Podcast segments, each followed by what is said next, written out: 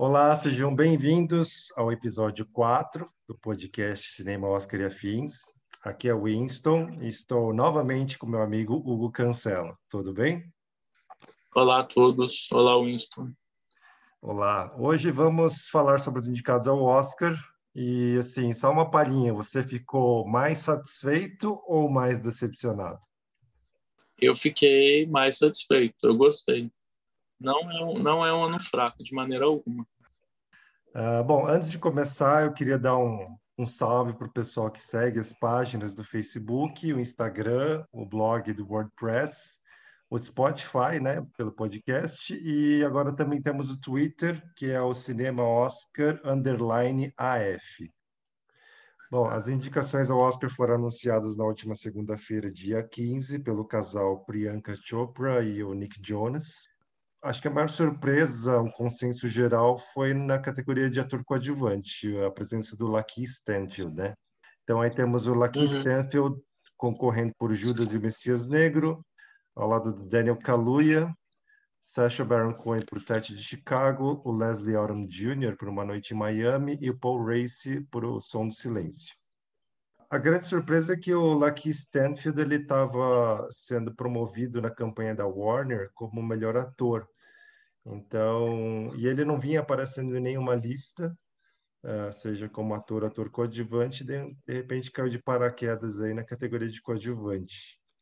É engraçado, curioso, né? Uma pessoa fazer toda uma campanha para uma categoria e, e e resolvem colocá-lo em outra categoria e dá certo, né? Porque, assim, um que talvez foi bem praticado nesse, nessa temporada foi o Delroy Lin, que estava que poderia ser enquadrado como coadjuvante, já que ele faz parte de um filme com um elenco numeroso. E aí, quando eles definiram é, em que categoria ele ia concorrer, parece que foi lá em setembro, né? O filme foi estreou no meio do ano.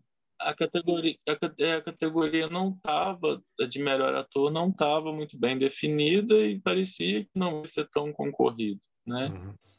E aí acabou que deu errado, né? Ele não conseguiu indicação praticamente em premiação nenhuma. E eu acho que ele, ele é uma boa interpretação, assim. Eu e ele se tivesse. o pessoal diz: ah, se ele tivesse feito campanha para a categoria coadjuvante, ele teria entrado. Mas o outro que fez campanha para ator principal conseguiu Sim. entrar em coadjuvante. Então, nos leva a crer que a campanha desse, dos estúdios parece que não servem de nada, né? No sentido de promover para a categoria de ator ou de ator coadjuvante, não faz diferença no final das contas, né? Porque, que nem você falou, de repente, ah, se Delroy Lindo tivesse sido promovido como ator coadjuvante, será que ele seria indicado? Então, acho que essa indicação do Lucky Stanfield de uma outra categoria nos leva a crer que não faz a mínima diferença, né? É. Eles não. Eles, eu, eu acho que a temporada não abraçou o filme do, do Spike, Spike Lee, não. Uhum. Hum. Bom, só fazendo um adendo aqui histórico, né? Porque pela primeira vez dos 20 atores indicados nas quatro categorias, é, nove são atores ou negros ou asiáticos, né? Então, realmente, em termos de diversidade étnica, é realmente histórico, né? Uh, uhum. Dessa categoria de ator coadjuvante, é, podemos dizer que as, as, ausências mais sentidas foram do Chadwick Boseman, pelo destacamento Blood também, ele vinha aí recebendo atenção pela categoria. É, um que cresceu bastante, mas morreu na praia, foi o menino do Minari, o Alan Kim. Ele foi indicado, inclusive, para o BAFTA, mas acabou parando por aí, né? Seguindo aí a, em termos de repercussão, de surpresa, a segunda maior foi na categoria de direção, né? Então, temos a indicação do dinamarquês Thomas Winterberg pelo Druk, mais uma rodada. Ele está indicado junto com David Fincher pelo Mank, Lee Isaac Chung pelo hum. Minari, hum. Emerald Fennell por Bela Vingança e Chloe Zhao por Nomadland. Pela primeira vez temos aí duas diretoras mulheres indicadas, né? É, muito bacana. E são, assim, eu ainda não assisti Nomadland, porque eu vou assistir Nomadland na melhor qualidade possível. Melhor torrent mas... possível. É, porque é o jeito, né? E, assim, é, todo mundo elogiando muito o filme. Eu já assisti The Rider, da Chloe Zhao, anterior, e é muito bom. Você vê que ela é uma cineasta muito diferenciada. E eu adoro Promising Young Woman. Fiquei muito feliz que a Emerald Fennell entrou. Uhum. Chloe Zhao se tornou a primeira mulher não branca a ser indicada para a direção e ela foi a primeira mulher a receber quatro indicações no mesmo ano, de filme como produtora, direção, roteiro e montagem. Uh, tem um dado curioso que, assim, havia expectativa de que uma dessas vagas poderia ser também preenchida pela Regina King, pelo Uma Noite em Miami, podendo se tornar três diretoras como no Globo de Ouro, mas o Thomas Winterberg apareceu e felizmente ele assumiu a vaga do Aaron Sorkin, né? Que a ausência dele foi muito comemorada por muitos cinéfilos, inclusive nós, né? Sim, é, eu acho que é, o set de Chicago é muito convencional mesmo, não, não, não fazia sentido indicar melhor direção, não. Uhum. Fica lá em roteiro, tá bom. Tem, teve, foi um filme com bastante destaque na, na temporada, sabe? Assim, seis indicações ao Oscar, tá bom. Precisava de, de, de direção mesmo. Uhum. E eu espero também que ele não ganhe de melhor roteiro, porque o Aaron Sorkin é um ótimo roteirista, mas ele já ganhou o Oscar.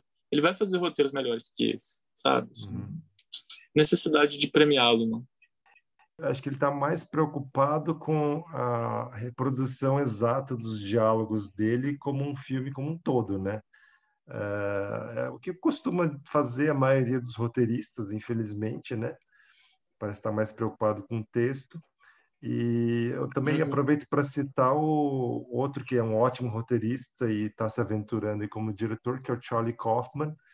Uh, eu, eu não, não, gosto muito de desse último filme dele, estou pensando em acabar com tudo, mas assim, assim, o resultado está longe de ser um primor, mas ele tem um aspecto mais autoral, né, em relação ao Aaron Sorkin.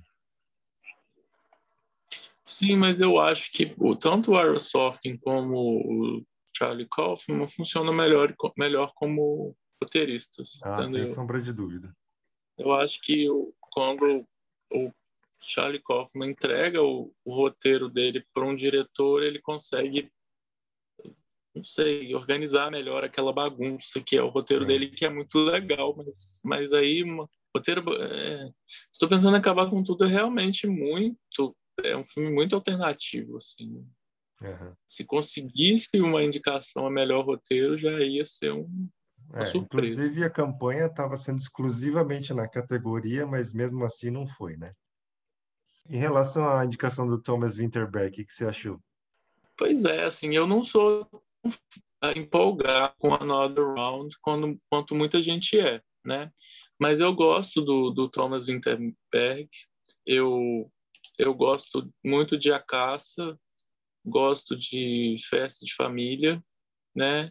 Uhum. E então eu fico feliz pelo reconhecimento dele. E aí vai fortalecer o filme para vencer na categoria de, de melhor filme internacional. É exatamente isso que eu ia falar agora, né? Aliás, a categoria de direção ela tem sido a mais internacional na, nos últimos anos, pode-se dizer na última década, porque a gente teve aí indicação em vitória do Alejandro González Iñárritu duas vezes, Alfonso Cuarón duas vezes, Guillermo del Toro e o por último Bom Joon-ho que você já citou.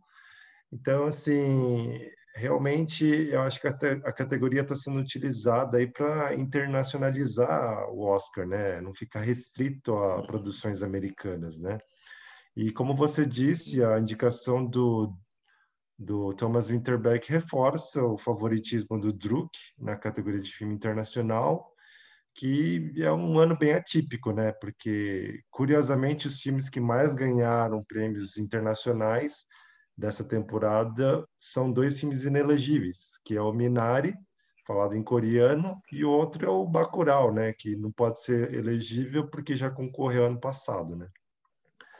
É, ele, ele já foi candidato do Brasil ano passado, né? Então ele não poderia ser esse ano de novo. Então uhum. por isso ficou é. de fora. Uh, sobre a categoria aí do, de filme internacional ainda, a gente tem as primeiras indicações da Romênia, do Collective, e de Hong Kong. É, são dois países que nunca haviam sido indicados. E o Collective, ele repete o, o feito de Ronnie no passado, que teve uma dupla indicação de documentário e filme internacional. Para quem não, nunca ouviu falar do Collective, ele é um documentário sobre... Ele, ele, é um documentário investigativo sobre um incêndio que ocorreu em 2015 numa casa noturna na Romênia, e que aí acabou revelando todo um complexo esquema aí de corrupção do governo, né? Inclusive, esse incêndio aí da, da Casa Noturna lembra muito o incidente trágico aí de Santa Maria, no Rio Grande do Sul. Sobre os esnobados, uh, eu diria que tem um documentário italiano, Noturno, do Gianfranco Rossi, que ele está disponível no MUBI, inclusive, mas, curiosamente, duas produções da Itália com, conseguiram três indicações ao Oscar, que é o Pinóquio, conseguiu duas indicações, e o Rosa e Momo conseguiu indicação para melhor canção, né? Mas e aí, você acha que o, o Druk realmente é o, o franco favorito? Não tem para ninguém? Acho que sim, né? Porque eles não têm Minari na categoria e, e um diretor indicado. Eu, eu, eu não gostei muito do filme, mas um monte, tipo, parece que geral gostou, enfim. Hum. É, o Druk é um filme simpático, né? Ele tem uma premissa bacana de, de consumo de álcool para tornar a vida mais leve, mais feliz. Mas, né, acho que meio que para por aí, né? Uh, bom, uh, fazendo a ponte aí com a categoria de documentário, o Collective compete aí com Crip Camp, Revolução pela Inclusão, Agente Duplo, Professor Polvo e Time. O favorito, apesar aí da dupla indicação do Collective, é, parece ser do Time, né, da Garrett Bradley, que a gente recomendou recentemente aí no Semana da Mulher, e a luta de uma mulher para tirar seu marido da cadeia de uma sentença absurda de 60 anos por uma tentativa de roubo. Uh, também na mesma semana a gente recomendou o filme Agente Duplo, filme chileno, uh, que infiltra aí um espião de 80 anos num asilo para investigar as suspeitas de maus tratos e furtos.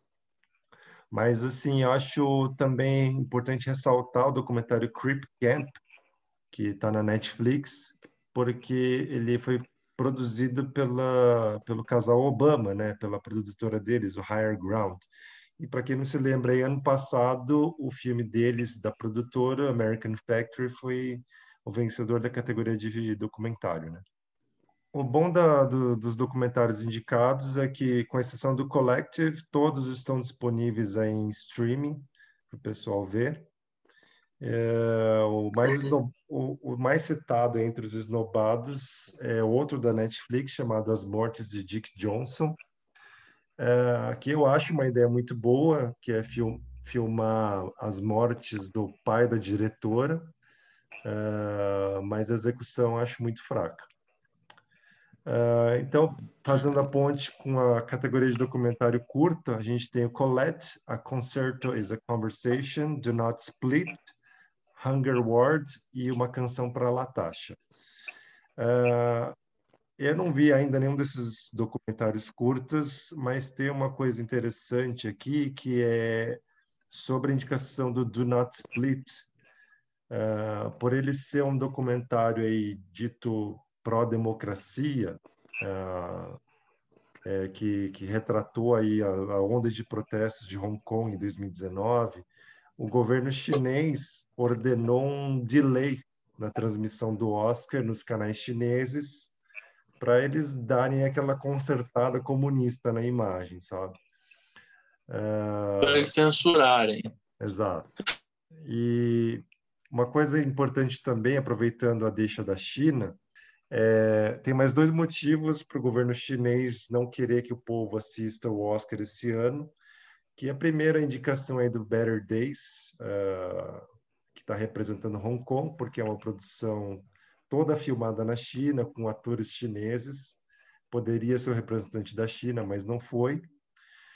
E também pelas indicações da Chloe Zhao, né? porque a Chloe Zhao, apesar de ser chinesa, Em entrevistas nos Estados Unidos, ela disse que os Estados Unidos são o país dela agora. Ela se sente mais em casa nos Estados Unidos. E ela acusou que a China tem mentiras espalhadas em todos os lugares. Então, ela está sendo uma pessoa não muito bem vista, digamos assim, na China, né? Bom, para a categoria de curta-metragem, a gente tem o Feeling Through, uh, The Letter Room, The Present, Two Distant Strangers e White Eye. Pelo menos acho que dois ou três tem disponível no YouTube. Particularmente eu não vi nenhum deles ainda, então não tenho muito o que comentar. Você também não viu, né? Não. Tá. Uh, do curta de animação, uh, temos aí o Burrow, o Genius Lossai, Se Algo Acontecer Te Amo, Opera e Yes People.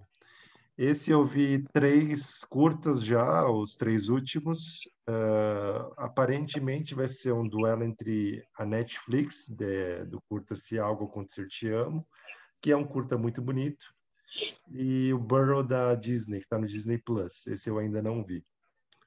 Uh, eu destaco uh, o curta ópera, que é um uma animação bem diferente das que eu costumo assistir, é como se fosse um plano sequência de um panorama assim completo da humanidade. Assim, eu recomendo quem puder encontrar aí na internet, vale a pena. Pulando para a categoria de longa de animação, a gente tem Dois Irmãos, Uma Jornada Fantástica, A Caminho da Lua, Shaw no Carneiro, o filme, Fazendo Contra-Ataca, O Soul e Wolf Walkers. Bom, eu, eu assisti todos, com exceção do Shaw no Carneiro, mas o Shaw Carneiro acho que é pelo lado da, da, da animação stop motion, né? Que é o único aí entre uhum. os indicados. Uh, não gostei da indicação do A Caminho da Lua, eu acho que é uma animação ultrapassada na temática, parece um, um filme estilo anos 90, eu gostei bastante do Wolf Walkers, é uma animação coproduzida com a Irlanda. Em termos visuais, é o mais fantástico de todos. Eu só critico um pouco a questão aí da, da história também, que é aquela coisa de transformar um personagem em animal para criar uma empatia, que eu já vi em trocentos outros times de animação. Acho só uma boa indicação, mas eu acho que não é um dos melhores trabalhos da Pixar, né? Que eu acho que ele meio que tenta agradar os, todo mundo, mas não consegue. E eu fiquei chateado pela exclusão do Crudes 2, Uma Nova Era, que é uma sequência que é tão engraçada quanto o primeiro e ele tem uma pegada interessante sobre polarização. Uh, bom, partindo aí para a categoria de trilha musical original, a gente tem destacamento Blood, o Mank, Minari, Relatos do Mundo e Soul. Pelo histórico das premiações anteriores, o Soul tem tudo para ganhar, né? Sim, sim. É, ele, ele tem o Soul, né? Vamos destacar aqui, ele tem é, os mesmos que estão indicados por Mank estão indicados por Soul, né, os mesmos compositores uhum. da trilha. É, e aí do Soul é o Trent Reznor, o Atticus Ross, e aí são, são, eles são compositores da trilha de Soul e de Mank. E aí em Soul eles tiveram a companhia do John Batiste.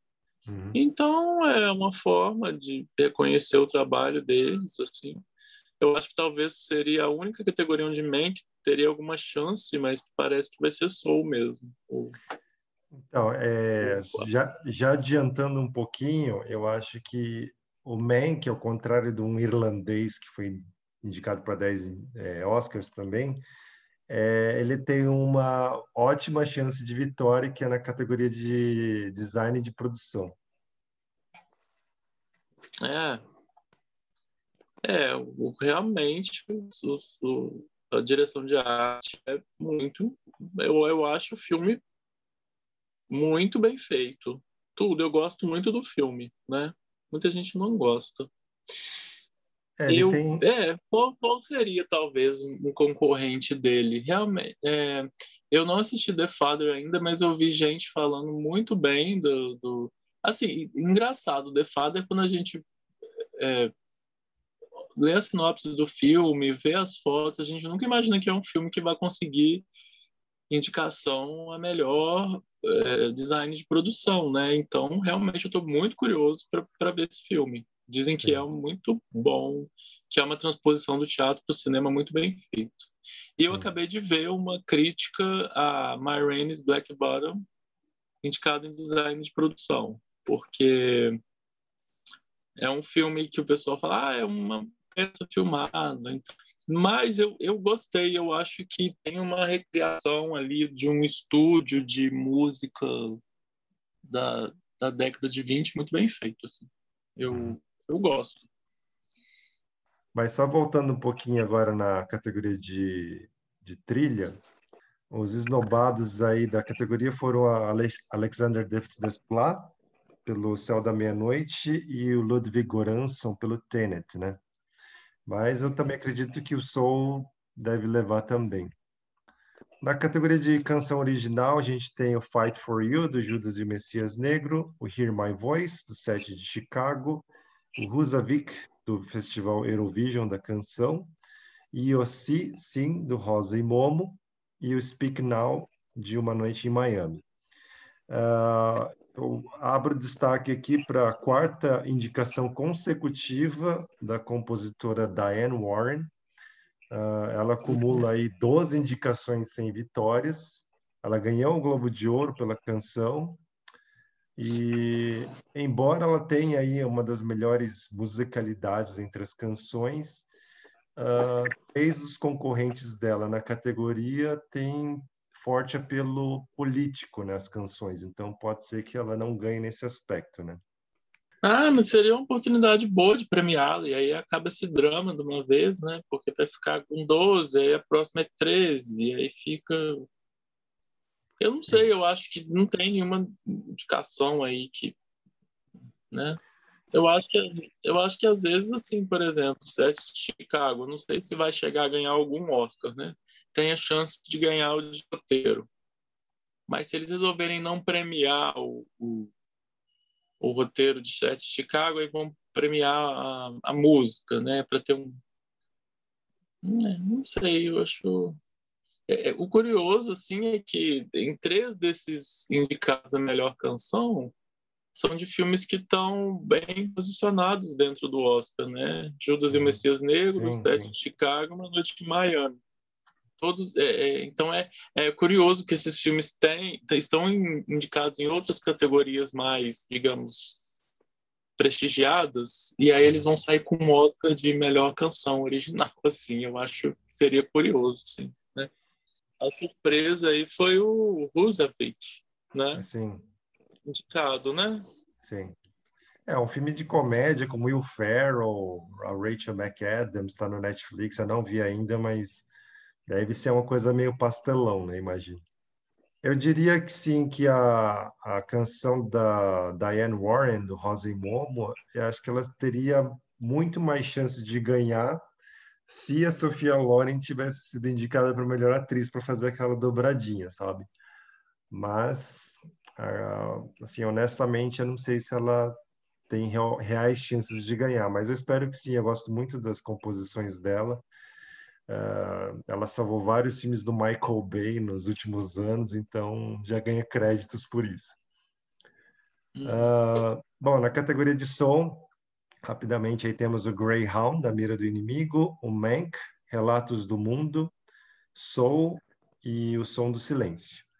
Uh, a briga aí principal deve ficar entre o Mank, que reproduz um som mono dos anos 30, e o Som do Silêncio, que é mais pela edição de som que reproduz o problema auditivo do personagem baterista do Riz Ahmed, né? É, eu já, eu já comentei sobre essa categoria com anteriormente, acho que no outro podcast. Sim. Que é o primeiro ano onde a categoria de som está unificada, né, no Oscar. Exato. É o primeiro ano no Oscar onde a categoria de som está unificada. E aí eu até cheguei a comentar é, de que esse ano é, Mank seria um ótimo é, candidato a receber a, o, o Oscar de melhor mixagem e o Som do Silêncio seria um ótimo candidato a, a ganhar o Oscar de melhor edição, né? Deve ficar entre os dois, né? Deve ficar entre os dois. Eu já vi alguém falando de Greyhound, assim, falando que seria talvez um favorito. Eu não vi o filme, então não posso falar. Eu acho que se fosse alguns anos atrás, o Greyhound ele preenche a lacuna do típico filme que ganharia Oscar de melhor som, porque tem, né, barulho de, de míssil, de explosão, aquela coisa toda.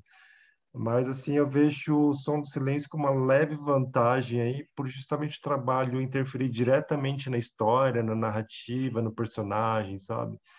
Então eu acho que o Som do Silêncio leva seria aí um, Oscar para o Som do Silêncio, né? Que é um filme que foi muito comentado na temporada e que, tão, e que se não ganhar esse, talvez corra o risco de sair de mãos abanando, né? Então também é uma ideia, né? Agora, na categoria de efeitos visuais, a gente tem meio que o um intruso aí, que é o Amor e Monstros, uh, que inclusive vai estrear na Netflix dia 14 de abril. Uh, ele concorre com O Céu da Meia-Noite, o Mulan, o Grande Ivan, que está na Disney Plus, e o Tenet, do Christopher Nolan. Amor e Monstros é o tipo de efeito que a academia não tem premiado mais ultimamente, né? É, você vê aí nos últimos anos, é, eles têm fugido dos efeitos digitais muito óbvios, eles têm preferido algo mais discreto, né? Que é, também ajudam na narrativa, o casos de Vitória do Primeiro Homem, do Damien Chazelle, e do 1917, né? Então, nesse sentido, eu acho que o Tenet do Christopher Nolan tem as melhores chances, porque né, tem toda aquela coisa do efeito reverso das, das balas, dos carros batendo e tudo mais. Eu acho que é um efeito meio que inovador nesse aspecto.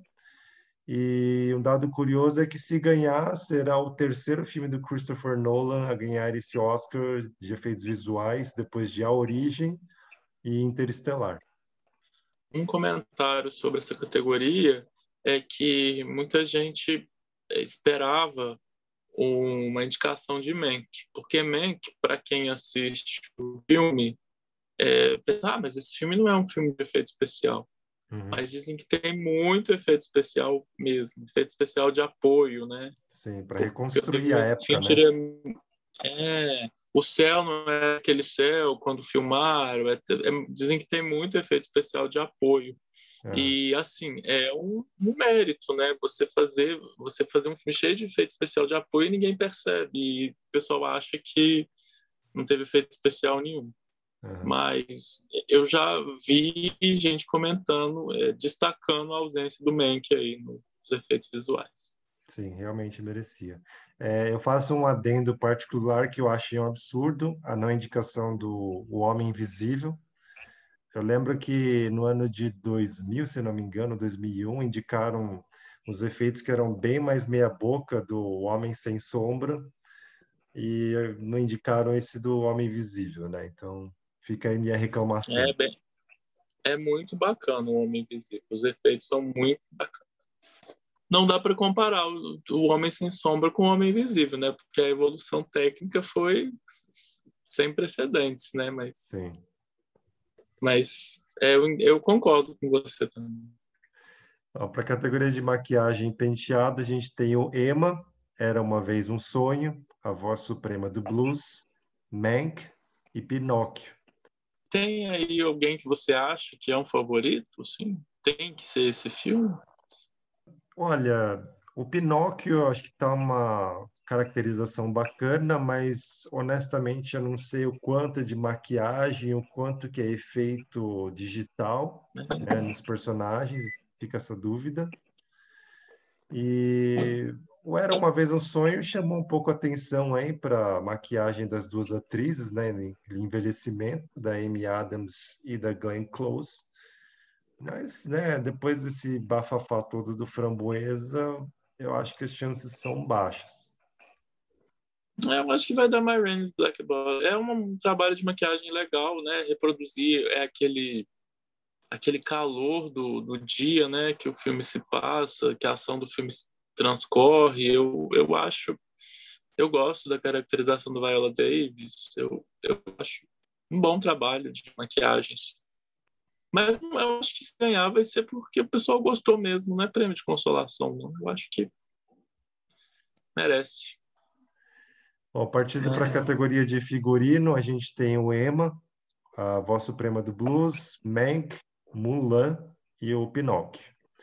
Uh, um dado curioso é que, aos 89 anos, a Anne Roth, que compete pela Voz Suprema do Blues, ela se tornou a pessoa mais idosa a ser indicada para o Oscar.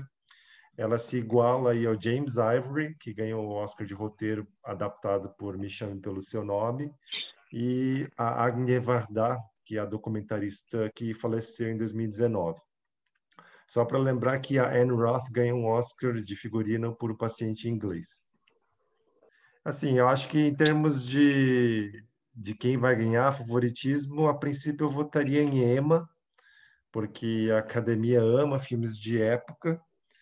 E se realmente acontecer isso, vai ser o segundo Oscar da figurinista Alexandra Byrne, que ganhou em 2008 por Elizabeth, a Era de Ouro. Eu tenho ouvindo falar bem de Emma também. Pessoal dizendo que provavelmente vai ser esse que vai vencer. É, não sei se eu deveria dizer isso, mas eu fui ver, tentar assistir o Emma, acho que anteontem. Uh, eu assisti por volta de meia hora e achei um filme completamente chato. Uh, um filme assim que parece que você está pegando bonde andando e ao mesmo tempo ele parece que não caminha, sabe? É, é essa impressão que eu tive com 30 minutos iniciais e o que eu vi de figurino realmente merecia uma, uma, uma estatu, estatueta do Oscar, eu acho. Eu ouvi todo mundo muito falando, falando muito mal do filme, elogiando só o figurino mesmo. Uhum. Aí fica aquela coisa, né? É um filme só para exibir um figurino bonito, né? Assim... É, pois é, né? Vai levar um Oscar, aí vai ser um Academy Award winner. É. é, é aquela coisa. Bom, partindo para a categoria de desenho de produção, uh, que a gente já citou um pouco aqui, tem o Meu Pai, A Voz Suprema do Blues, o Mank, Relatos do Mundo e o Tenet.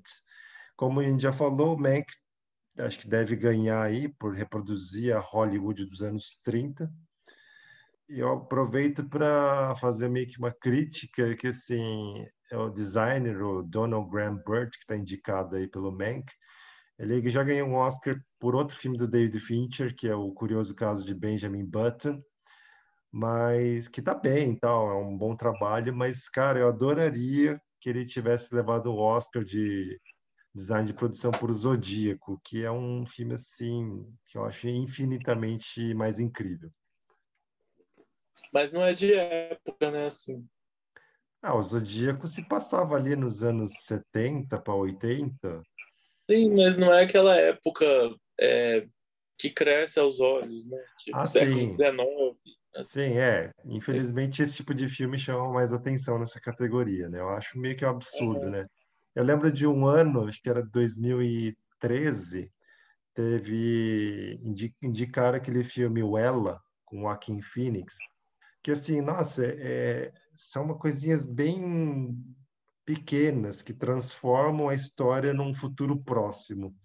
É, eu queria tanto que aquele filme tivesse ganhado o Oscar, mas, meu, que nem você falou, parece que ele só vem essas coisas espalhafatosas de época, sabe? Uhum. Não, ela realmente foi uma indicação muito boa. E eu estou procurando aqui para quem que perdeu.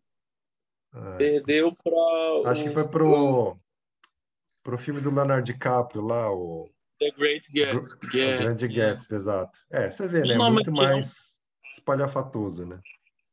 Sim, mas é um, é, é, era um filme muito bonito, né? O figurino muito bonito. Carrie Mulligan é muito bonita no filme Sim. também, né?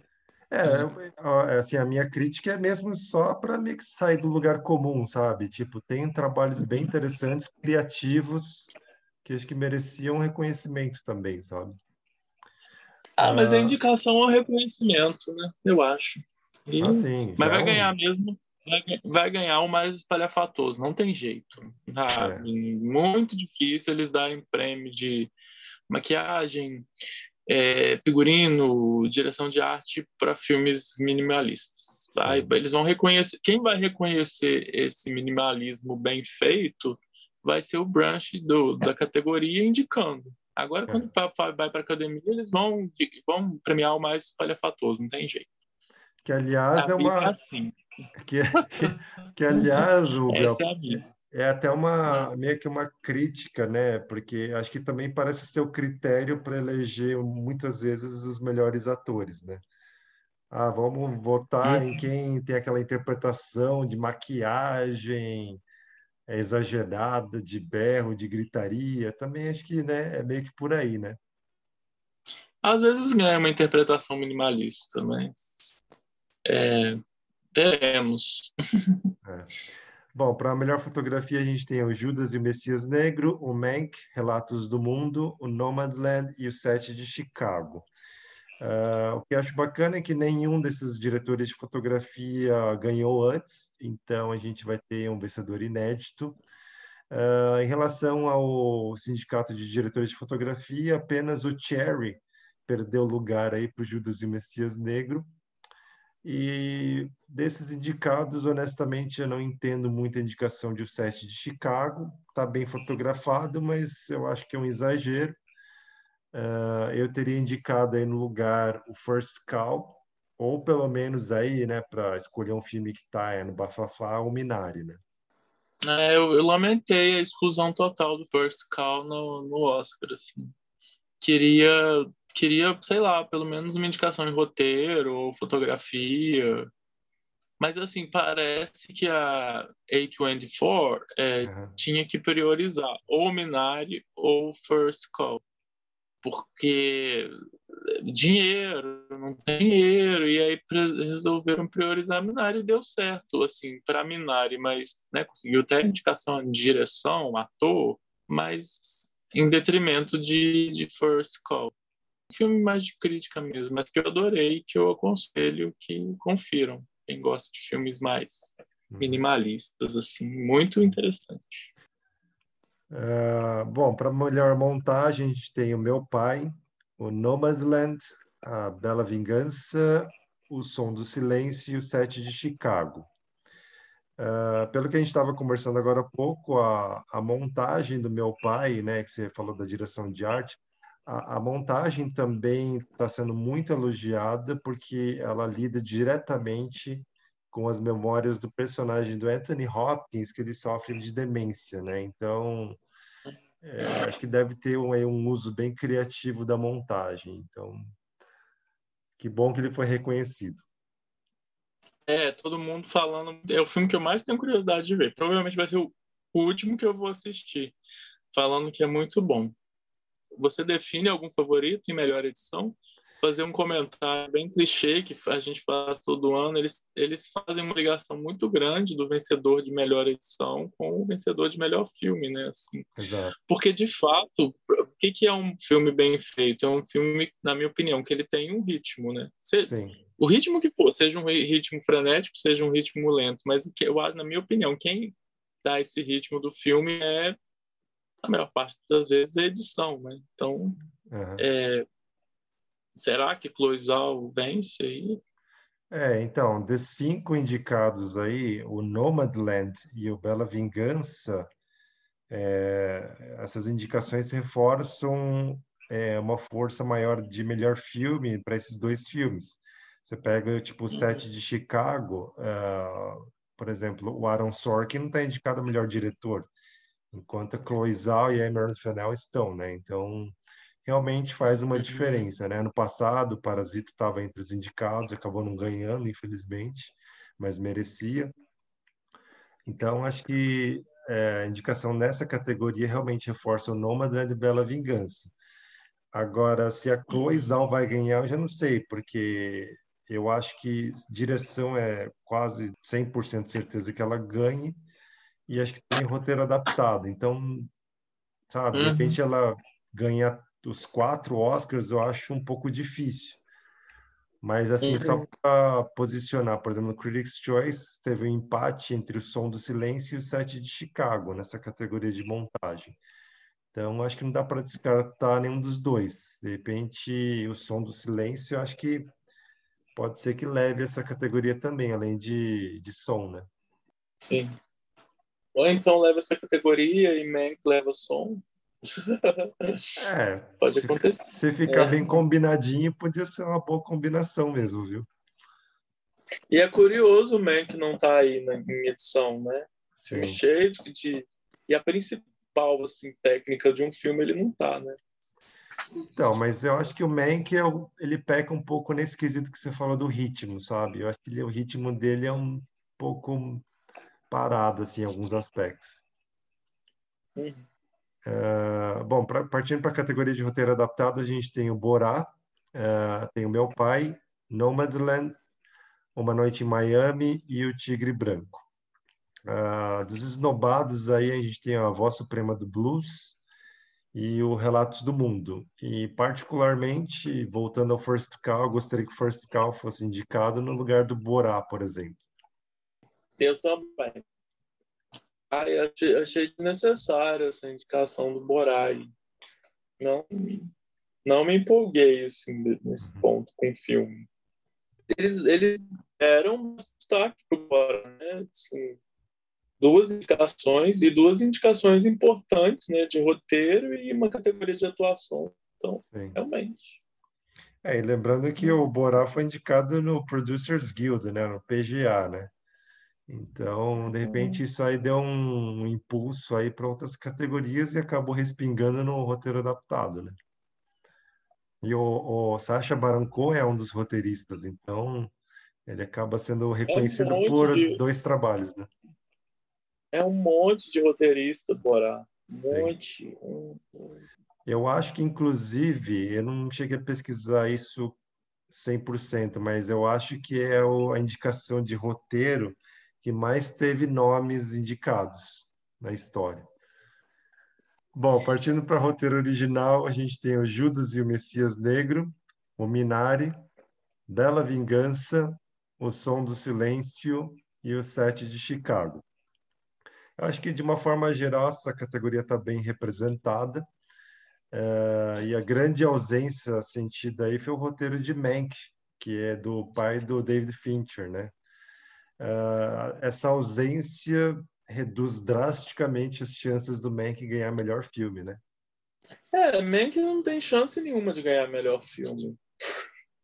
Eu gostaria, eu acho, eu acho que com a ausência do Aaron Sorkin na direção e como ele já venceu o Oscar antes, eu acho que aí vai abrir espaço para um outro premiado principalmente para Emerald Fennell, porque dessa categoria aí, é, junto com o diretor de Minari, ela, é, ela é, ele é indicado de direção. Eu acho que muitas vezes serve como um prêmio de consolação, sabe? A pessoa é indicada uhum. direção e a roteiro, ela ganha roteiro, só que eu não vejo tanto favoritismo assim para o roteiro de Minari. Então, entre os diretores indicados nessa categoria de melhor roteiro original, uhum. eu acho que aí Emerald Fennell está com grande chance de vencer.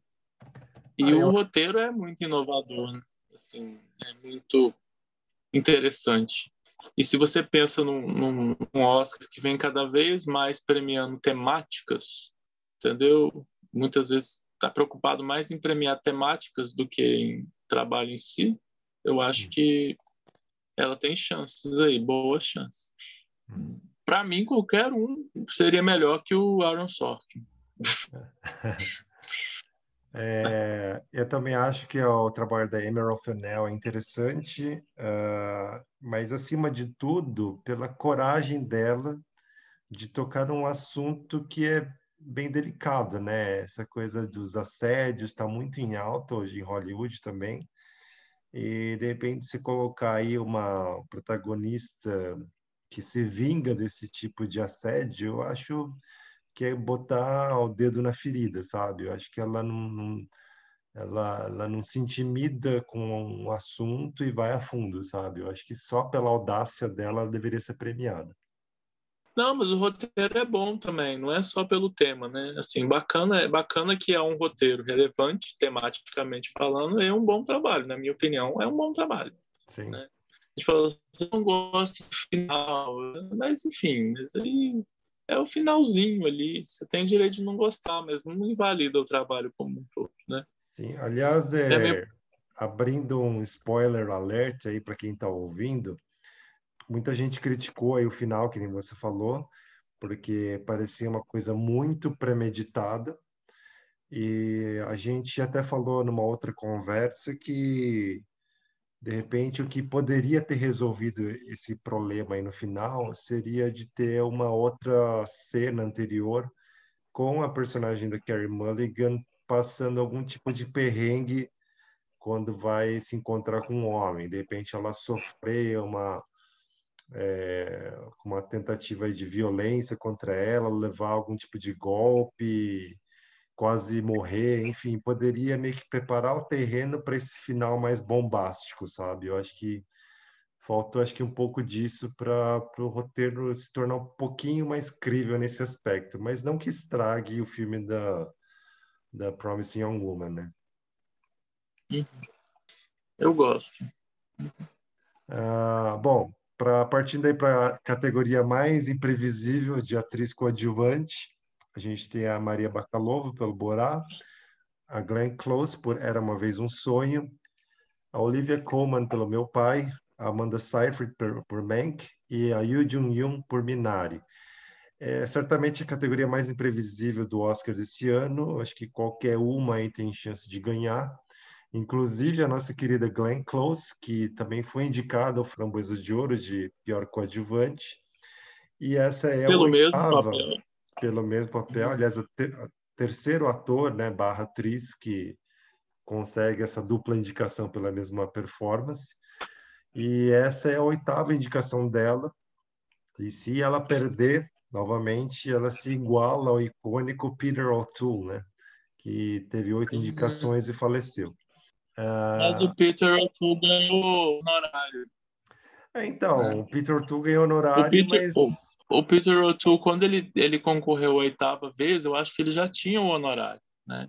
Assim, Sim, exatamente. Quando ele concorreu pela oitava vez, era uma, o, o, o como fala, o suspense era, será que Peter O'Toole finalmente vai ganhar um Oscar competitivo? Mas ele já tinha o honorário, então é, ela já vem nisso nessa daí.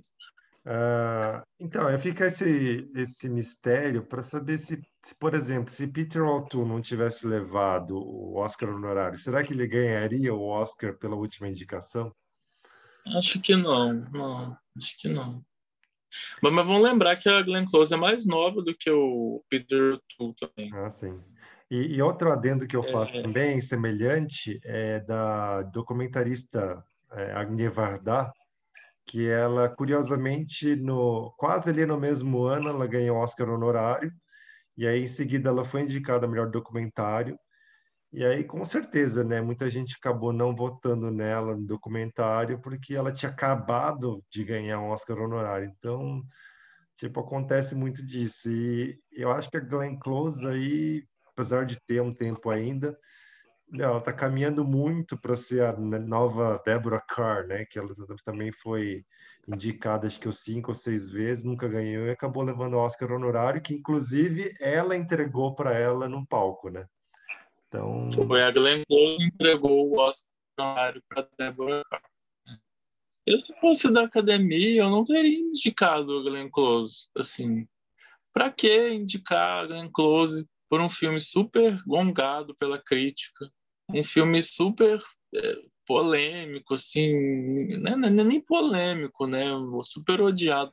Para que indicá-la por esse filme tão controverso? Para ela perder mais uma vez, sabe?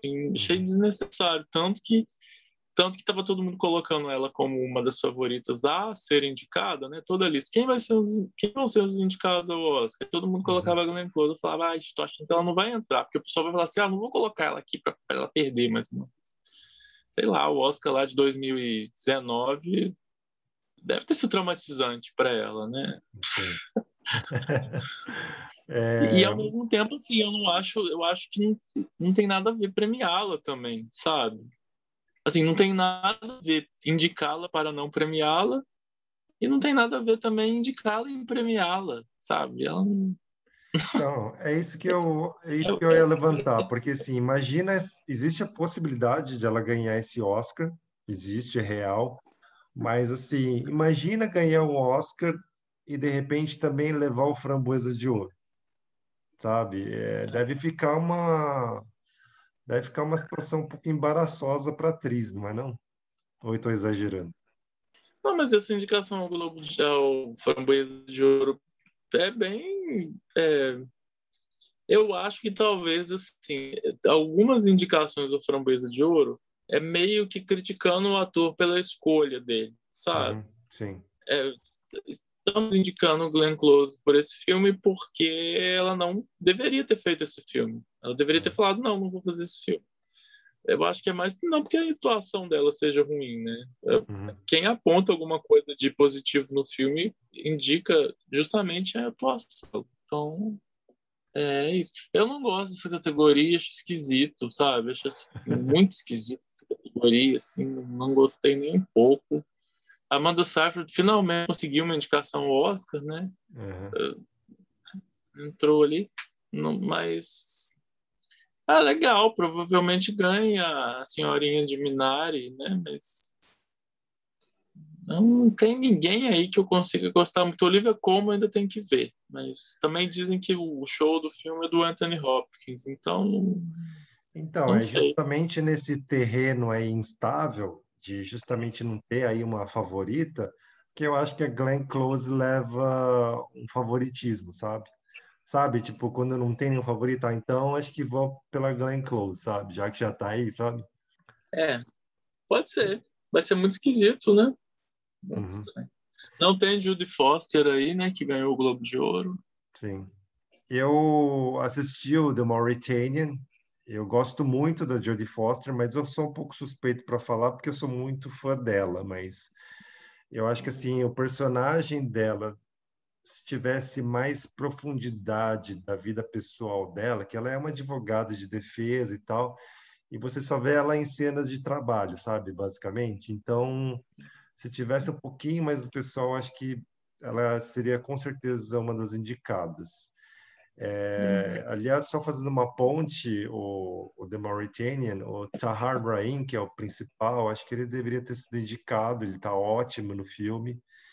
É, depois eu comento mais o melhor ator, mas eu também senti falta da Jodie Foster e outras das esnobadas foi a Helena Zengel, do Relatos do Mundo, e a Dominic Fishback, que foi indicada no BAFTA pelo Judas e o Messias Negro.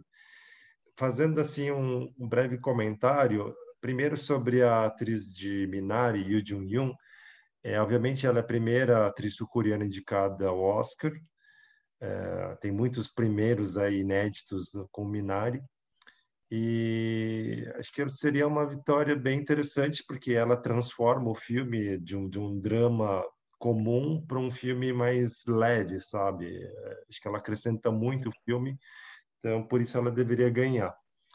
Uh, a indicação da Maria Bakalova, eu ainda estou meio que em choque, porque eu honestamente não imaginava Borá é indicado em categorias de atuação, porque a academia odeia esse tipo de comédia, né? Mas fico feliz, né? Para de repente são, né? A gente fala tanto de etnias ignoradas, esnobadas, e pouco se fala de gêneros esnobados, que é comédia, terror, ficção científica. Então, acho desse quesito assim, acho muito válida a indicação dela. É, e ela entra em, du ela entra em duas, digamos, duas formas de representatividade, né? Comédia e ela é búlgara também, então é uma atriz estrangeira, né? Sim.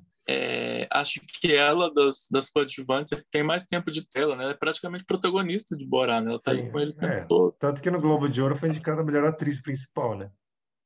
É. Mas você sabe que no Globo de Ouro ela estava como favorita e eu ainda não tinha visto o trabalho dela, tinha visto da Rosamund Pike. E hoje eu achei que o Globo, o Globo de Ouro super acertou em premiar Rosamund Pike. Prefiro é. mil vezes do que a Maria Bacalhau, sabe? Assim. É. mil vezes. Rosamund Pike tá aí, nossa, está muito irresistível naquele papel, né? Do Eu Me Importo. Talvez num ano de, de enfim, eu tenho uns problemas com o filme, mas talvez num ano de, de categoria mais fraca, de melhor atriz, talvez a Rosamund Pike entrasse. Não seria é. injusto de nenhuma maneira. Sim. Aí, ponto pro Globo de Ouro, acertou pra caramba, eu achei.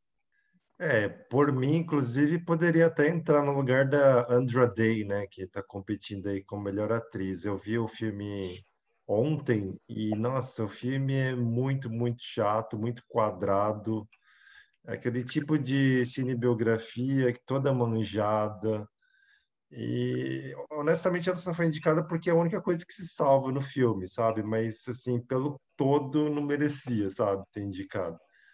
Uh, Eu certamente colocaria Rosamund Pike no lugar dela, sabe?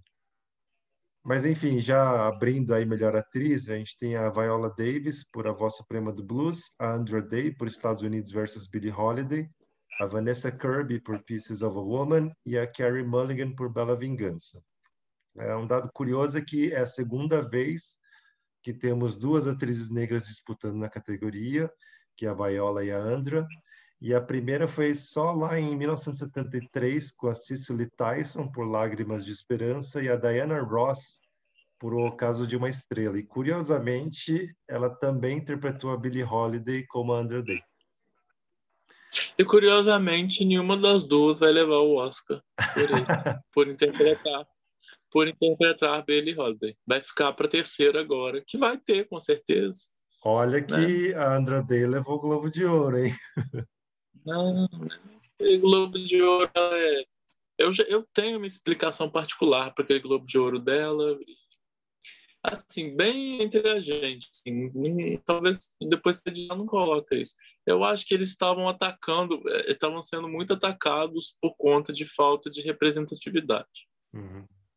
E eles ah, vamos, vamos premiar então os dois atores principais negros, uhum. sabe? Para só que eles não podiam dar o prêmio para Viola Davis, porque se eles premiassem a Davis, eles abriam ali um certo favoritismo para uhum. Viola Davis, sabe? Uhum. Assim, premiar a Viola Davis no Globo de Ouro abriria. Não sei, eu não, eu não, eu não, não sei se você está entendendo exatamente o que, que eu estou querendo dizer, mas premiar Andrew Day foi meio que tanto faz. Talvez tenha ajudado ela a conseguir essa indicação, mas não, não, não fez dela favorita, sabe? Mas você acha que premiar ocorreu uma manipulação aí na reta final por causa das críticas? Eu acho que ocorreu um direcionamento. Tipo, ah, vamos, é, vamos tentar trazer diversidade, assim. Né? Você lembra o, a comoção que foi quando a Halle Berry e o, e o Denzel Washington, os dois ganharam o Oscar? uhum. né? Na mesma edição. Foi mais ou menos assim. É, o que aconteceu nessa edição do, do Globo de Ouro, entendeu? É. Uhum. É, deixou todo mundo meio que feliz também, né? Ah, eu não fiquei feliz, não. Queria que a Carrie Mulligan ganhasse. Não, entendeu? assim que eu digo entre as atrizes ali estavam indicadas, sabe? Ah, queria Carrie Mulligan. eu acho que, que, que Carrie Mulligan era uma atriz que merecia estar ganhando todas, né? até é. chegar no. Aí não vai, porque o, o, o, Globo de Ouro resolveu fazer uma graça, premiar uma atriz nada a ver. Aí o, o BAFTA resolveu fazer um, uma, uma fórmula nova e deixou ela de fora. Então. Mas se ela ganhar o Oscar, tá bom. Tá. Você tem favorito? É, eu acho que também a Carrie Mulligan. Aliás, eu esqueci da Frances McDormand. Ela está indicada para o é, La Land. É, mas a Frances, como ela ganhou recentemente também, né? Ela tem poucas chances, eu acho. A indicação tá de bom tamanho. Então, acho que Carrie Mulligan, né? acho que e, e tem tudo aí, né, para fazer a dobradinha com a Emerald Fennell, de, das duas ganharem, de repente, roteiro original e atriz. Acho que está muito bem reconhecido, sabe? Vou fazer, vou fazer uma adendo, é da Viola Davis? Posso fazer uma adendo dela? Vamos lá ela se tornou a atriz negra com maior quantidade de indicações ao Oscar, né? Até Sim. então ela estava empatada com a Octavia Spencer, com Isso. três indicações. A Octavia Spencer tem três indicações ao Oscar de melhor atriz coadjuvante e agora a Viola Davis tem duas indicações ao Oscar de melhor atriz principal e duas de melhor atriz coadjuvante, tendo ganhado uma de coadjuvante. Então a Viola Davis, nesse momento, é a atriz negra mais indicada ao Oscar. É um feito incrível, mas é muito triste, né? Você vê uma atriz, quatro indicações são um recorde, né? realmente existe um problema de representatividade. Né? Ah, sim. É, se não me engano, a Viola Davis é a, a primeira negra a conseguir duas indicações de atriz principal na história. Nenhuma outra conseguiu esse feito, né? É, pelo, pelo não me falha a memória, sim. É, eu gostaria muito, aproveitando, que a Viola Davis fosse a segunda atriz negra a ganhar Oscar de melhor atriz, né? Porque a gente está aí desde 2002 com a Halle Berry como a única atriz negra a ganhar, né, na categoria principal. E, né, passa ano indicada uma aqui, outra ali, e ninguém parece que consegue quebrar, né, esse, esse único Oscar de melhor atriz. Eu lembro que ano passado eu queria muito, muito, muito também que a Lupita Nyong'o tivesse sido indicada e até ganhar pelo filme do do Nós, né, também do Jordan Peele. Mas meu, acabou nem sendo indicada, achei um absurdo. Vou, vou ressaltar aqui outra coisa, a performance da Viola Davis, ela é muito pequena, o tempo de tela dela é muito pouco. Ela, é, eu tenho aqui o tempo, ela, ela fica em tela 26 minutos e 41 segundos. Nossa. Que representa 28% do total do, do filme, entendeu? Então, assim, é uma, é uma indicação, é aquele tipo de indicação ao Oscar onde a pessoa aparece muito pouco e, e consegue entrar na categoria principal. Das indicadas na categoria principal, ela é a única que tem menos de 50% do tempo do filme de tela, né? Uhum, sim. As outras todas têm mais de 60%. Então, sim. seria difícil premiá-la também por esse filme, né? Assim, com tão pouco tempo de tela. Eu lamento, porque eu gostei muito da composição dela, eu, eu gosto muito dela, uma das minhas atrizes favoritas. E eu acho que ela fez uma boa composição. Eu acho que talvez fosse um filme que explorasse mais facetas da, da, da Rainey, sabe? Explorasse mais a composição. Seria um filme para ela ganhar, mas realmente é pouco explorado, né? Assim, eu queria ver mais, sabe? A interpretação é tão boa que eu queria ver mais. Queria ver aquele personagem em outras situações. É, isso talvez seja um problema de roteiro, né? que de repente ficou muito limitado a peças de teatro e aí não desenvolveu melhor a personagem, né? Sim, é um problema de roteiro, por isso que o roteiro não foi indicado. é, é. É, bom, falando também da nossa querida Amy Adams, é, que bom que ela não foi indicada, ela foi indicada pelo SEG, né? Porque com uhum. certeza ela iria perder de novo ela acumula acho que sete, não, seis indicações, né? Nunca ganhou também. E na minha opinião, eu acho que assim, é, sem brincadeira, eu acho que ela precisa tirar um, um ou dois anos sabáticos aí, fazer uma meditação ali no alto de uma montanha, repensar a carreira dela. A imagem dela está muito desgastada, né? Principalmente depois do Era uma vez um sonho. Não, mas eu acho que um sonho foi uma tentativa dela sair da zona de conforto. Não deu certo, né? Uhum. Personagem doid, louquíssima, né? Sim. Perturbado toda a vida. E... Mas não deu certo. Uhum. Fazer o quê? Fazer, é. né? Uma Porque muita gente tinha essa crítica a ela, né? Ah, ela tá sempre na zona de conforto e tal. E ela tentou, ué. E eu uhum. acho legal também, é, o ator tem que ter uns altos e baixos da carreira. É, só uma opinião particular, eu gostaria muito que entre as indicadas, é, voltando a falar daquela coisa de gêneros esquecidos pela academia, eu gostaria muito que Elizabeth Moss estivesse indicada aí por, pelo Homem Invisível. É, eu acho que assim, só pelo semblante dela, de pessoa traumatizada ali pela perseguição do, do namorado, acho que já valeria uma indicação. E ela consegue nos convencer de que tem realmente um homem invisível atrás dela. Então, acho que ela faz muita diferença nesse filme. Adoraria, seria a primeira indicação dela. Então, é uma pena. Ok. Bom, para melhor ator, a gente tem o Riz Ahmed por O Som do Silêncio, Chadwick Boseman por A Voz Suprema do Blues, Anthony Hopkins por Meu Pai, Gary Oldman por Mank e Steven Yeun por Minari. É, a quinta vaga aí, né, que a gente estava aí na dúvida para quem iria, acabou indo para Steven Yeun, que se torna aí, o primeiro ator asiático e coreano também indicado. E uhum. para mim, meio que a academia com essa indicação acaba consertando uma esnobada do ano retrasado por não ter indicado ele é, por um filme coreano chamado Em Chamas. Ele até ganha alguns prêmios da crítica como coadjuvante e eu acho que ele está ótimo naquele filme, merecia uma indicação. Então, nesse sentido, eu acho que até uma justiça feita, né? Mas você acha a interpretação dele em Minari, sim, realmente? Uh, é, eu acho que ele está bem. Uh, se ele não tivesse sido indicado, eu entenderia, dependendo, okay. dependendo de quem está no lugar dele, sabe? Então, eu acho que sim, pesa assim, a questão da, da diversidade étnica. Uh, também, claro, pesa a campanha do Minari, que está aí apostando com tudo, é um prêmio para A24. Uh, mas realmente, ele está bem, mas assim, nossa, precisa ser indicado. Nem tanto, sabe? Não. Eu acho que quem realmente merece ali é a Yoo Jung-yoon como avó da família, né? Eu gosto muito dessa categoria, assim. Gosto do Gary Oldman, do Riz Ahmed.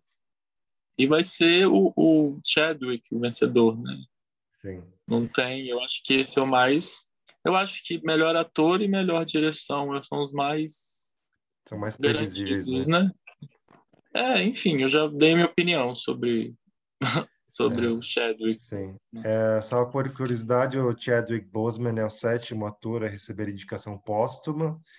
E ele pode se tornar o terceiro a ganhar, depois de Peter Finch por Rede de Intrigas e o Heath Ledger pelo Dark Knight. Uh, o Riz Ahmed, eh, embora ele seja de origem, quer dizer, ele nasceu no Reino Unido, ele é britânico, ele tem origem paquistanesa e ele é o primeiro ator muçulmano a ser indicado. E né, nessa diversidade toda, é a primeira vez que a maioria dos indicados dessa categoria não são brancos, né? Então, assim, tem o Anthony Hopkins e o Gary Oldman. O restante é, ou é negro, é asiático, enfim, isso acaba chamando a atenção. É, e acho que até, dependendo de mim, poderia até ser um pouco mais, porque tem o Tahar Rain, do Mauritanian. Se ele tivesse sido indicado, eu iria gostar muito. Eu acho que ele, inclusive, merece mais que Steven Yeun. Mas eu acho que o, a campanha do Mauritanian não foi das melhores, né? Uhum. Para melhor filme, para fechar aí, a gente tem O Meu Pai, O Judas e o Messias Negro, Mank, Minari, Nomadland, Bela Vingança, Som do Silêncio e o Sete de Chicago.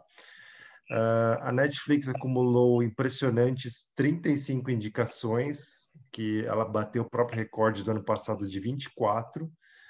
Mas, pelo visto, né, o Oscar de melhor filme ainda não vai ser dessa vez, né, Hugo? É, não. Mas tudo bem, bacana. É um, é, pessoal lamentando muito que não possa, pessoal que, né, que não o Nomadland não possa ser apreciado num cinema, né? Uhum. Mank também deveria, é um filme para ser visto no cinema. É, Som do Silêncio é um filme para ser visto no, no cinema. É, Sete de Chicago é um filme para ser visto em qualquer lugar. Pode na tela do celular. Tela do notebook, do notebook é, do celular. É, Promising Young Woman também seria um, é um filme interessante de ver no cinema. Uhum. Mas é uma pena, né? Eu aposto ainda no Nomadland. Tá muito tá muito um hype muito alto. Ele tá mantendo o hype, né? Desde a premiada, desde dezembro, é. sabe? Tá fazendo uma temporada muito bem sucedida. É, outra coisa que a gente pode comentar sobre essa temporada é que como ela foi muito longa, ela começou lá em dezembro da mesma forma, né? Com, uhum, todo começa em dezembro com as premiações de críticos. As premiações de críticos, muitas não mudaram o calendário.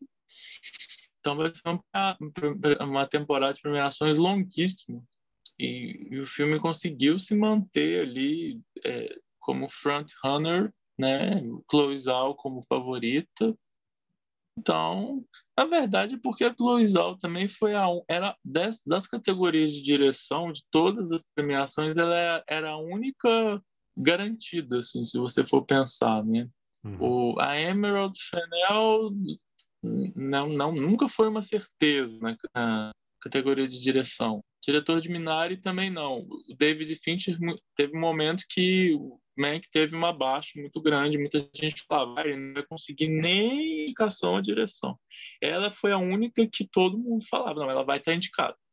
Uhum. Então eu acho que isso favoreceu também eu lembro da, das primeiras fotos do Nomadland que foram divulgadas e chamaram muita atenção, que a Frances McDormand estava muito em evidência. E acho que o start mesmo ali foi no Festival de Veneza que o filme ganhou o Leão de Ouro, né? Então, aliás, eu acho que vai ser o primeiro filme, se ele ganhar melhor filme, a ganhar o Leão de Ouro também, depois do Forma d'Água, se não me engano.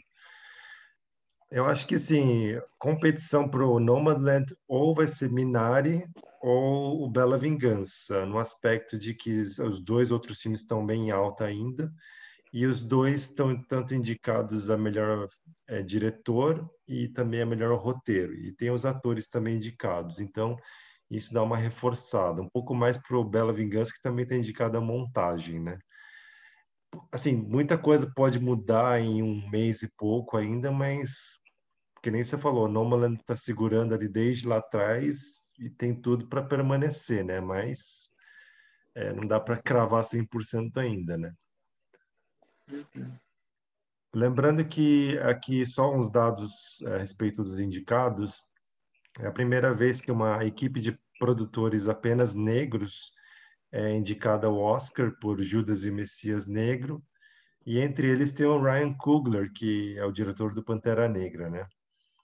E lembrando também que a partir do ano que vem a gente vai ter sempre 10 indicados a melhor filme. Então acaba essa coisa de oito ou nove indicados, né, que costuma ser os números mais comuns. Todo ano teremos 10 indicados. Então, a tentativa da academia é de trazer um pouco mais de diversidade até de gêneros, né, para a é, festa, é, você, né? Você sabe, você sabe como que vai funcionar esses 10? Vão ser os 10 mais votados? Você diz de voto de preferência também? Não, porque, porque agora eles escolhem assim, é, são os mais votados desde que tenha ficado em primeiro lugar é, para 5% dos votantes. Uhum. Por isso que não. Né? Então, às vezes, tem filmes que foram muito bem votados, mas como não estavam em primeiro lugar uhum. dos 5% do, dos votantes não entraram. Eu acho péssima essa forma de escolher, porque eles já estão meio que te forçando a escolher seu favorito na, na fase de indicação. Uhum. Então eu fiquei curioso para saber como é que vai ser essa escolha dos 10 agora. Será que vai voltar a ser os 10 mais votados? Eu, eu acho... acho que o que, que aconteceu? Nos dois anos é, né, já desse século, que eles tentaram voltar a ser 10 filmes, foi 2010, 2011, foram dois anos meio fracos, entendeu? Então ficou com a impressão de que 10 não dava porque ia ter sempre o filme ali que estava só para preencher espaço. Você tem noção, em 2010, aquele filme da Sandra Bullock entrou indicado a, a melhor filme. Um filme dos irmãos Coen que era bem legal, mas é um filme mais de nicho, mais aquele um homem sério, né? Sim não tem perfil de, de, de indicado a melhor filme. Uhum. Então, realmente, eu acho que deu azar de que justamente no, quando eles foram fazer essa tentativa, não, o, a safra não tinha sido tão boa, assim, né? Uhum. Mas, assim, por outro lado, não que eu, assim, defenda, assim, o filme é, 100%, mas, por exemplo, nesse mesmo ano teve o Distrito 9, que é um filme nitidamente... Ah, sim, muito legal nitidamente de ficção científica, é, que não entraria num outro ano. Uh, então, cara, eu sou muito a favor de outros gêneros entrarem. Eu lembro que no ano seguinte, é, que estava um pouco melhor a safra, o Toy Story 3 estava entre os 10 indicados, que é uma animação. Uh, eu acho que uhum. merecia, então, sim, nesse sentido eu acho muito válido, mas realmente, esse filme da Sandra Bullock, eu acho que é um tiro ali né, da, da, curva ali, né? Mas, por outro lado, né, tem Distrito 9, então uhum. vai acabar sempre tendo meio que uma surpresa. Agora, quanto ao sistema, eu acho que ainda não foi definido ainda. Então, acho que pessoal ainda vai divulgar as regras, né? Uh, não, do... mas eu, eu, eu gosto, eu gosto, eu sou a favor, entendeu? Eu era, eu, eu não gosto do sistema que, que é agora. Uhum. Se for os 10 votados, eu acho bacana, entendeu? Uhum. Agora, se for os 10 que ficaram em, em primeiro lugar dos, dos X% da, assim, os 10 que ficaram, é, os 10 que ficaram que tiveram mais primeiros lugares, aí eu já não concordo. Uhum. Sim. Porque aquela coisa, às vezes um filme não está no primeiro lugar de ninguém, mas todo mundo gostou, então ele merece estar na lista. Uhum.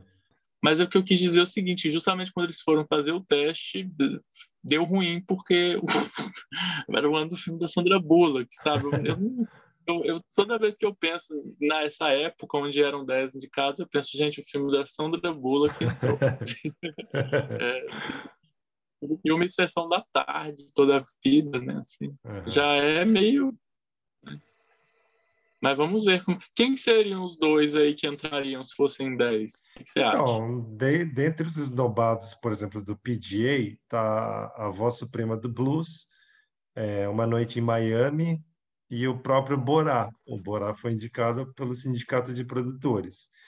Agora, da minha opinião particular, eu colocaria uns filmes mais alternativos, né? Claro que a academia acho que dificilmente faria isso, mas eu colocaria o First Call, que foi um dos melhores filmes aí da, do, da última safra, e eu até arriscaria o Nunca, Raramente, Às vezes, Sempre, é, até chutaria ele para melhor roteiro original, de repente, que ele até ganhou uns prêmios, mas é um filme que, né, ele tem seus defeitinhos, eu acho que um pouco exagerado em alguns aspectos de bullying, talvez no início ali, mas ele tem uma visão bem singular sobre o aborto, né?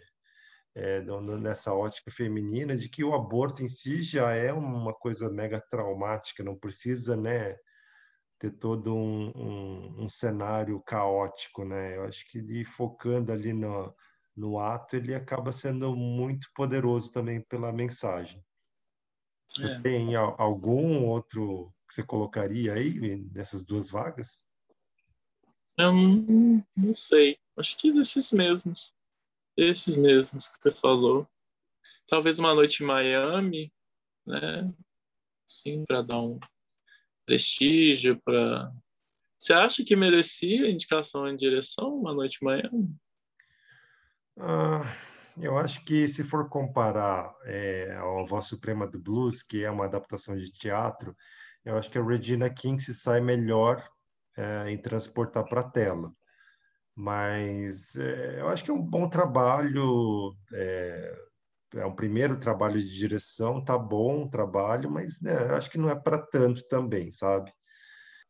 Emerald Fennel melhor, né? Ah, com certeza. Eu acho que ela mostra mais é, personalidade, um, um lado mais autoral do que a Regina King nesse aspecto.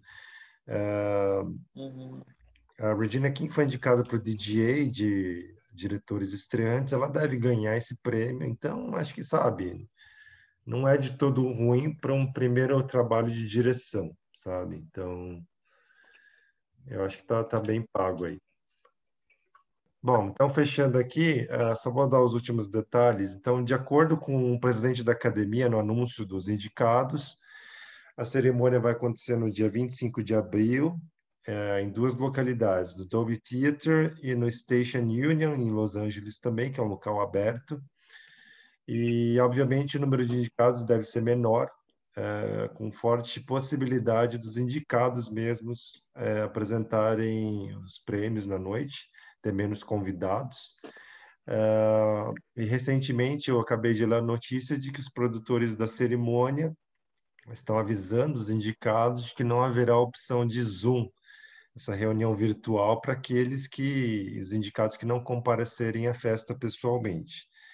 Uh, eles estão alegando que estão preparando todo um terreno aí seguro, com todos os protocolos sanitários, e inclusive fazendo uma sugestão aí para todos irem formalmente, sem aquela vestimenta mais casual, né? E também lembrando as datas dos outros prêmios, o SEG Awards vai ser no próximo dia 4, e o BAFTA no dia 11. É, eu, eu, eu acho, sim, bem corajoso da, da, da parte deles, é, da parte da produção do Oscar, insistir em fazer uma coisa meio que presencial, assim, eu, eu nunca insistiria nesse tipo de coisa, porque vai que depois acontece um, né, todo mundo doente, eu, é. eu não sei. Por mais que uma premiação online seja super sem graça, né, mas o pessoal já não aguenta mais. É isso. Eu acho que talvez eu seja um pouco mais paciente. É, acho que o que importa, na verdade, é, é, a gente ver os filmes e discutir, enfim. Espero que do ano que vem seja presencial. Ah, acredito que sim. Porque está é, é correndo que... risco de não poder. É que assim, é, eu, eu vi hoje que os Estados Unidos vacinaram mais de 23%, se não me engano, da população. E tudo leva aqui que daqui a, até o Oscar, né, pode ser que chegue a, sei lá, a, a 40%, 50%. Inclusive, o presidente Joe Biden ele teria dito aí na rede social que até o mês de maio, toda a população adulta americana estaria vacinada. Então, se ele cumprir realmente com essa promessa, realmente vai estar um ambiente mais seguro para todo mundo curtir um Oscar, né? Esperamos que, né, uma cerimônia virtual realmente é muito mais chata, né, de se ver.